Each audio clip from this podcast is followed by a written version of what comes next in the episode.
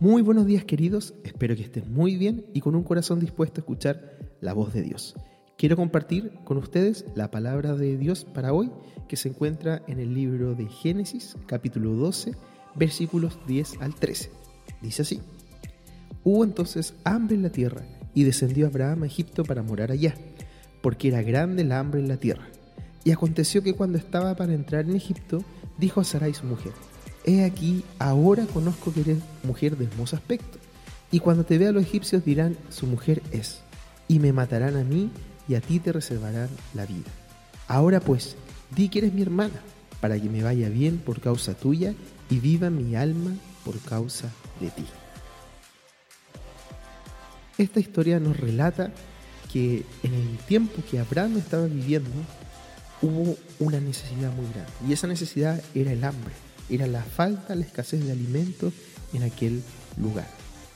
De este modo Abraham miró y vio que en Egipto, que en esa nación tan próspera, que en esa nación de muchas construcciones, de mucha gente, pero también una nación de adoración, de mucha adoración a otros dioses, estaba la respuesta o la solución a la necesidad que ellos estaban viviendo y particularmente que él estaba viviendo en ese tiempo, al hambre.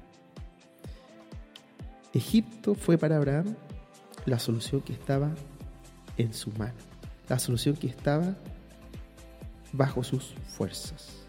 Abraham ahora había recibido una promesa de Dios. Recordemos que Dios le dijo, haré de ti una gran nación y te daré un lugar para vivir. Ese lugar era la tierra de Canaán. Ahora, qué importante saber lo siguiente. A pesar de la necesidad, a pesar del problema que él estaba viviendo, a pesar del hambre que había en la tierra, Dios iba a cumplir sus promesas. Y para que de Abraham viniese una gran descendencia, obviamente Abraham no podía morir, sino el que tenía que vivir y tener hijos. Y todos sabemos que Dios cumplió su promesa. Pero en ese momento, en esa circunstancia, en lo apremiante que era la necesidad, en quizás todo lo que él sentía, debido a la presión por el hambre, por la necesidad que había, él buscó la solución que estaba a su mano. Y esa solución era Egipto. Quiero decirte que Egipto representa aquel lugar o aquellas personas a las que tú o yo miramos como una opción o como una solución para sobrellevar nuestras necesidades, nuestros problemas, nuestras dificultades, para salir de todo aquello que nos está presionando o que en este momento de nuestra vida está generando gran dolor o amargura. Quiero preguntarte, para que tú puedas meditar, ¿cuál es tu Egipto? Quizás tu Egipto es una relación tóxica con alguien que dice que te ama, pero que finalmente te hiere. Pero prefieres eso a vivir solo. No es la mejor solución. Quizás Egipto es lo que está a tu mano cuando viene la necesidad económica y vas al banco y pides crédito y te las buscas y te las rebuscas por tu cuenta para obtener todo aquello que está a tu mano para poder pagar. Pero finalmente pagas una deuda para tener dos o tres más. Quizás Egipto es aquellas personas, aquellos contactos, aquella posición, aquella influencia, quizás tu trabajo o cualquier cosa que tú hagas o a cualquier dirección que tú tomes para intentar solucionar tus problemas muchas veces sin consultar al Señor. Y siempre cuando nosotros tomamos decisiones por nuestra cuenta o decisiones a nuestra mano, como Abraham que fue hacia Egipto, trae problemas y trae dificultades. ¿Cuál fue esta dificultad? Que él tuvo que mentir, porque después tuvo temor y pensó que lo iban a matar por causa de Sara y su esposa. Pero grandes plagas vinieron a Egipto, dice la palabra del Señor, al faraón y se descubrió que Abraham había mentido.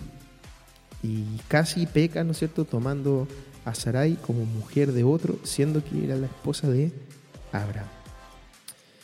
Quiero animarte a que medites y reflexiones. Quizás estás enfrentando un problema, una necesidad.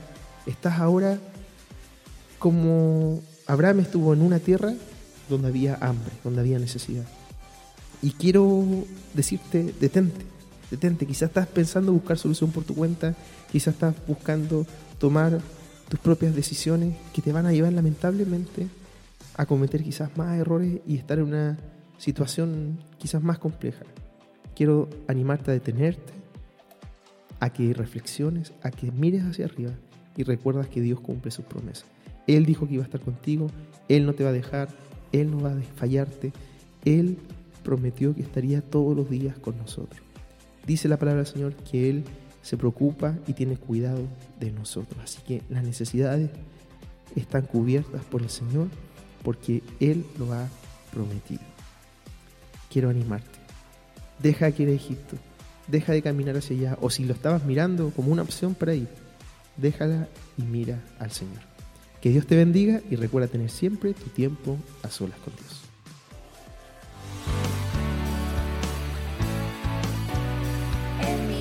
for us.